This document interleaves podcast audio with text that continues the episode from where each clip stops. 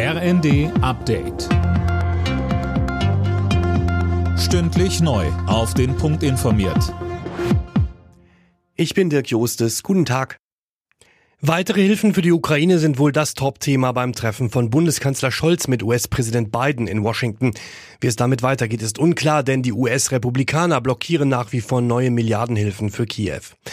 Wenn die USA auf lange Sicht als Geldgeber wegfallen sollten, muss aus Europa mehr kommen, sagen Fachleute.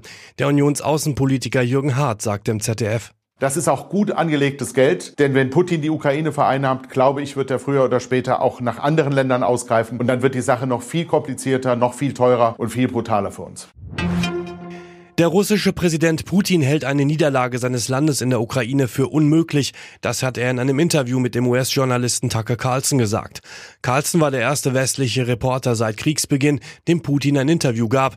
Der rechte Moderator ist bekannt dafür, Verschwörungstheorien zu verbreiten. Die Vorstände der Deutschen Bahn bekommen für das vergangene Jahr keine Bonuszahlungen, das hat Aufsichtsratsvize Burkhardt erklärt. Sönke Röhling, auch künftig soll das Geld nicht mehr so locker fließen. Das stimmt, die Bonuszahlungen sollen künftig an das Erreichen der Unternehmensziele geknüpft werden. Also zum Beispiel, wie sieht's mit der Pünktlichkeit aus und stimmt das Betriebsergebnis? Außerdem sollen für jeden Vorstand individuelle Ziele festgelegt werden.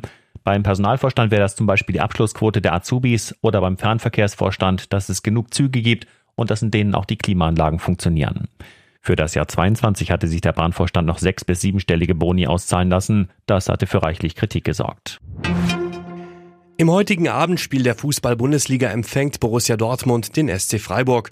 Mit einem Sieg könnte der BVB seinen Champions League Platz erstmal festigen. Aber auch die Freiburger brauchen die Punkte im Kampf um die Europacup-Plätze. Alle Nachrichten auf rnd.de